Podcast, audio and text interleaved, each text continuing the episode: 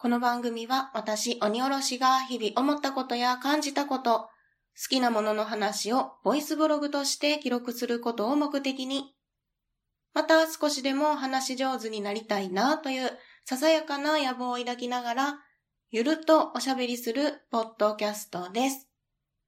改めまして、鬼おろしです。お弁当の蓋始まります。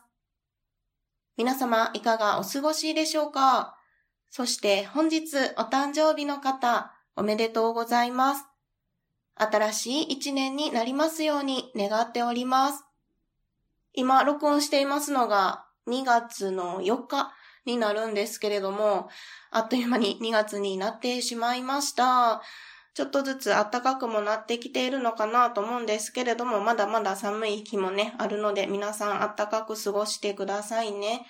で、2月についてね、ちょっとなんかないかしらと思って調べてみたことがあるんですけど、2月って旧暦ではキサラギって言いますよね。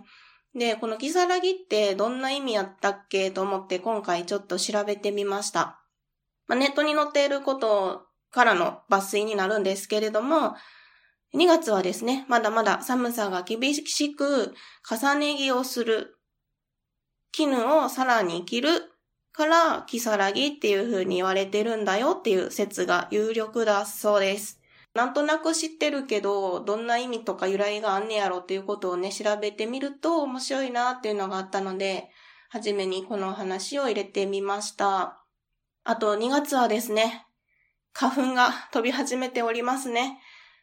お聞きの方お気づきかもしれないんですけれども、今回からですね、鼻声になっております。まあ、今までも調子が悪くて鼻がぐじゅぐじゅしちゃってた時もあったかとは思うんですけれども、間違いなく花粉に侵されていますので、今回からしばらくですね、お聞き苦しいところがあるかもしれないんですが、まあ、そんな季節にとっていたんだなっていうふうにね、思っていただけますと幸いです。では今回も頑張っていきたいと思います。ではでは本編に移っていきたいと思います。ゆるっとお聞きください。ねえねえ原子の無駄遣いって知ってるえー、知らないの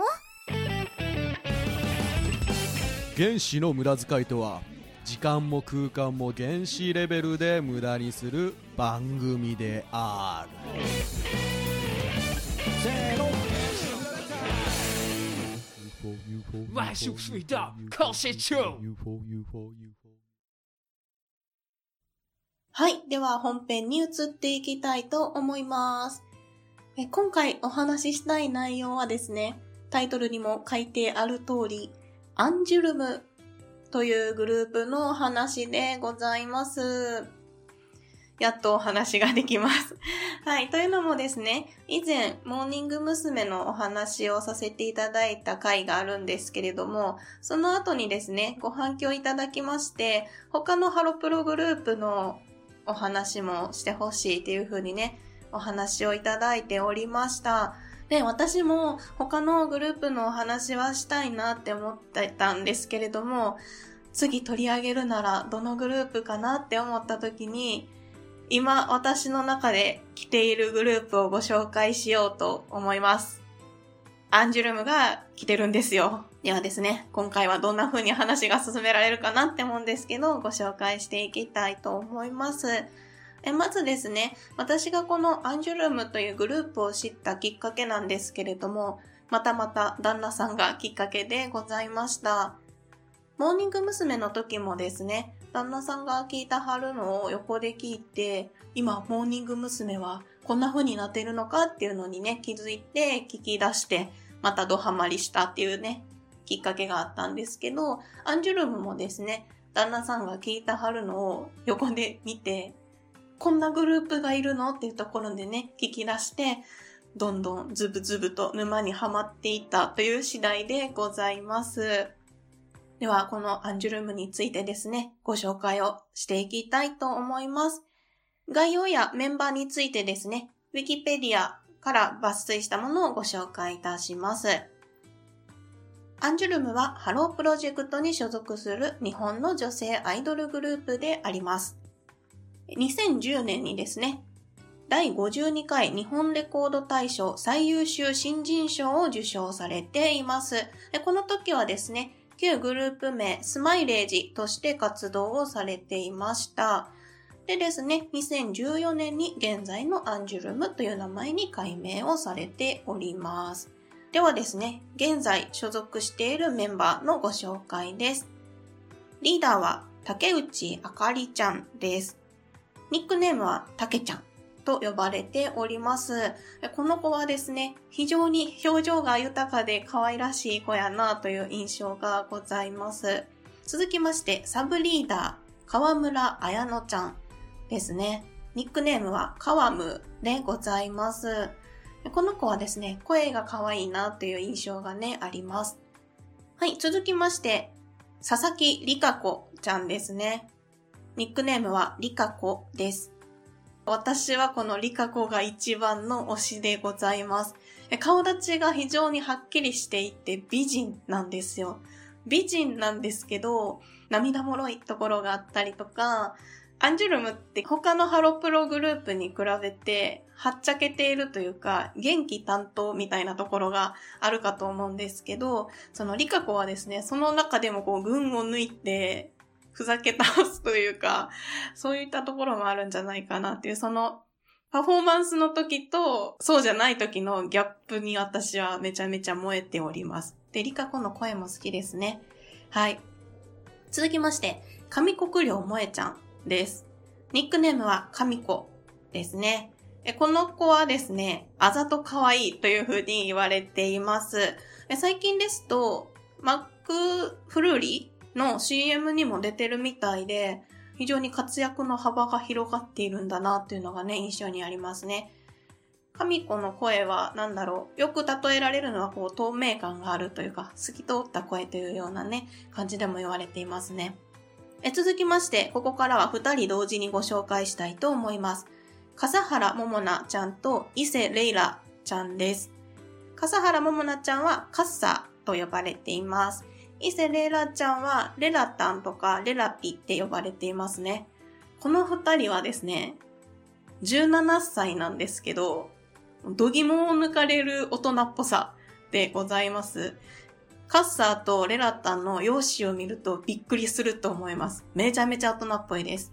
ほんまに17歳って思うようなね、美人な可愛らしい感じでございます。いやー、この二人は、最近私も、いや、みんな推しなんですけど、最近来てますね。うん。かなり推し度が高まっております。続きまして、橋迫りんちゃんです。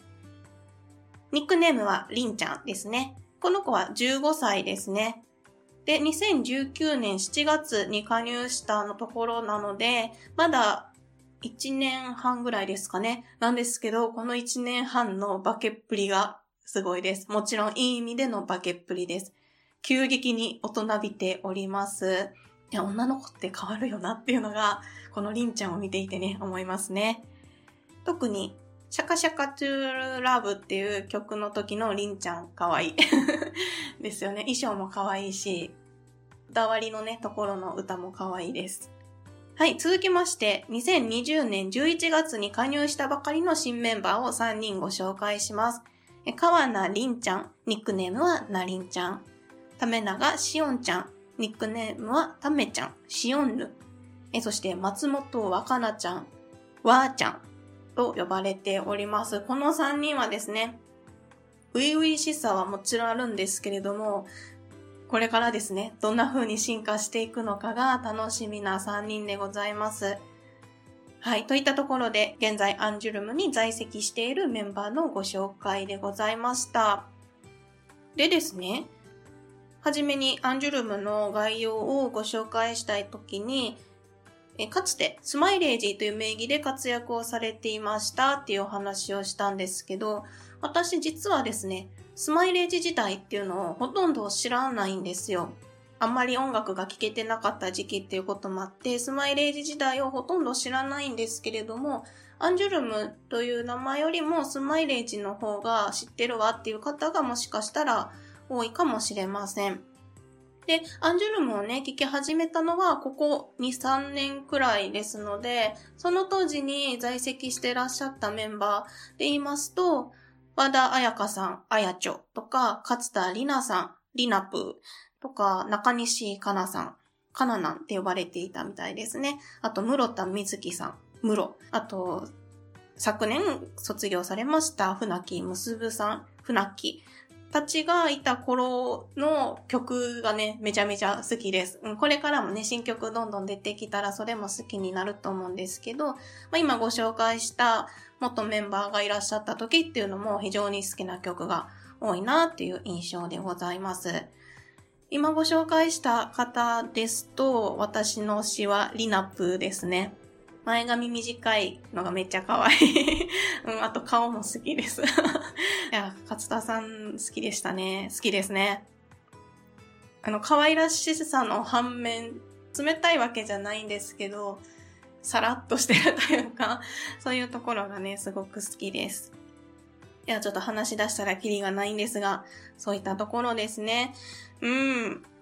で、そう、推しについてのお話なんですけど、さっきね、ちょっとしちゃいましたけど、まだまだ話足りないんですが、やっぱり一番の推しは、リカコですね。顔好きやし、声も好きやし、あとダンスがめっちゃうまいんですよね。私全然ダンス詳しくないですけど、アンジュルムってダンスもうまいし、歌もうまいし、っていう印象がありますね。で、曲もこの後ね、好きな曲のお話もしたいんですけど、テンポが速いかったり、そのパフォーマンスのそのダンスの動きが激しい曲っていうのが多いと思うんですけど、アンジュルムのメンバーは全員なんかもうレベルが高いなっていうようなね、印象があります。で、その中でもリカコのダンスが好きだなっていうところですね。あと、リーダーのたけちゃんも来てる来てる。私の中で来てますね。うん、声好きなんですよね。やっぱり声が好きが入ってきますね。あかりちゃんの声はもう聞いたらすぐわかりますね。今はロングヘアなんですけど、髪の毛がショートヘアの時もあって、その時にも可愛いし、ロングヘアになってからも可愛いっていう、もう可愛いしか言ってないんですけど、そういったね、あかりちゃん、たけちゃん好きですね。あと、17歳コンビですね。カッサーとレラタンですね。もうこの二人も来てますね。星に関して思うことなんですけど、こう好きになればなるほど早く見つけられるというか、気づくのがね、機会が増えるというか、あ、カッサーや、あ、レイラ、レラタンや、レイラやとか、そんな風に思いますね。えー、ちなみになんですけれども、旦那さんの推しは、橋迫凛ちゃんです。わかるよ。わかるよって思いながら、旦那さんのね、話を聞いたことがあります。いや、もちろんね、サブリーダーの河村えのちゃん、カームもね、カームもね、来てるんですよ。もうダメだ、全員推しになっているっていう、もう何を喋ったらいいかわからなくなってくるっていうね。みんな大好きなんです。はい。拉致が開かないので次に行きましょう。では私のアンジュルムの好きな曲をご紹介したいと思います。全部で1、2、3、4、5、6曲あります。今からご紹介する曲の他にも、いい曲ってたくさんあるんですけど、中でも、アンジュルムの曲をご存知ない方に聴いてみていただきたいなっていう曲を今からご紹介したいと思います。まず、次々続々という曲です。これは2016年にリリースされております。この曲はですね、アンジュルムの曲に共通して言えることなんですけど、非常に音が多いんですよ。で、歌詞も、サビのところで、次々続々、チャカチャカチャカチャカタカタカタカタカタカタカタカタカタって、こう、ずっとタカタカタカタカタカタカタカタカタ、早いペースで、早いビートでって言ったらいいのかな。タカタカタカタカタカタカタカタカってなってるところがすごく癖になる、耳に残るっていうのもありますし、口に出して歌いたくなるんですよね。次々続々、チャカチャカチャカチャカチャカチャカチャカチャカチャカチャカチャカチャカチャって歌いたくなる。口触りがいいというか、口ずさみたくなる曲でございます。ぜひぜひ聴いてみていただければなと思います。続きまして2曲目、46億年 LOVE です。こちらは2019年にリリースされております。この曲はですね、プロモーションビデオが非常に良いです。宇宙っぽい世界観なんですけど、それがね、とても印象に残ります。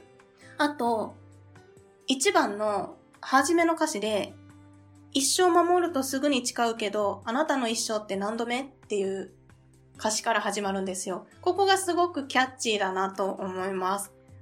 またですね、そのプロモーションビデオのサビのところで突然現れるものがあるんですけど、そういう、なんでしょうね。そんなの出てくるっていうのが出てくるので、これはもうプロモーションビデオが非常に印象に残る、こう、ぐっと掴まれるんじゃないかなと思います。ぜひぜひ46億年ラブ聞いてみてください。続きまして、恋はあっちゃあっちゃでございます。こちらも2019年にリリースされております。